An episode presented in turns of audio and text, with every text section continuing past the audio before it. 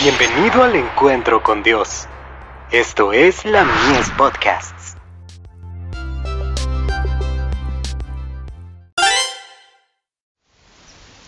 Cada día con Dios.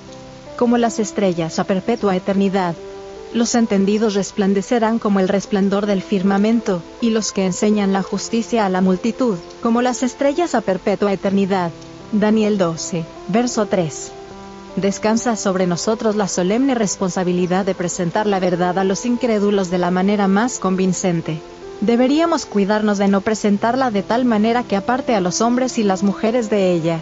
Los que enseñan religión pueden hacer mucho bien o mucho mal, si cada cual se diera cuenta ahora de la responsabilidad que descansa sobre sí mismo, y se decidiera a no desempeñar el papel de juez para criticar y condenar a los demás, si no fuera a trabajar para predicar el Evangelio como nunca antes a los que están en tinieblas, muchas almas se apartarían de la iniquidad y se volverían a la justicia. Se necesitan fieles mayordomos. Dios obrará por medio de todo aquel que se deje modelar por él. El Espíritu Santo conducirá muchas almas a Cristo. En su compañía se prepararán para las cortes del cielo. Los colaboradores de Dios llegarán a ser sabios en la ganancia de almas. Aprenderán del gran maestro, y mientras presentan temas bíblicos a los que están tratando de ayudar, la gracia de Cristo llenará sus corazones, y la palabra de Dios se desplegará ante ellos. Mientras difunden la invitación, y el que tiene sed, venga, y el que quiera, tome del agua de la vida gratuitamente. Apocalipsis 22, verso 17, calmarán su propia sed. Todos tienen que ser fieles a Dios ahora para reunir los fragmentos de manera que nada se pierda. Él requiere un servicio diligente y fiel. No debería haber falta de economía, cada centavo debería ser cuidadosamente administrado.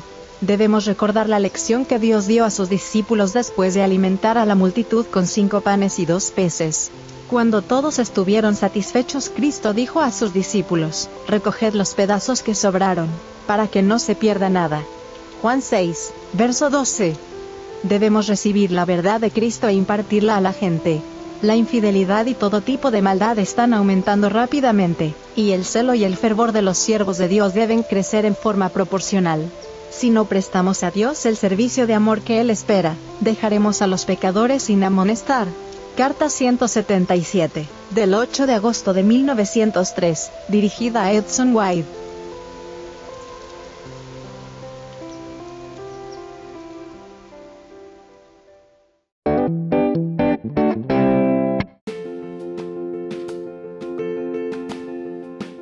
Visítanos en www.ministeriolamies.org para más contenido.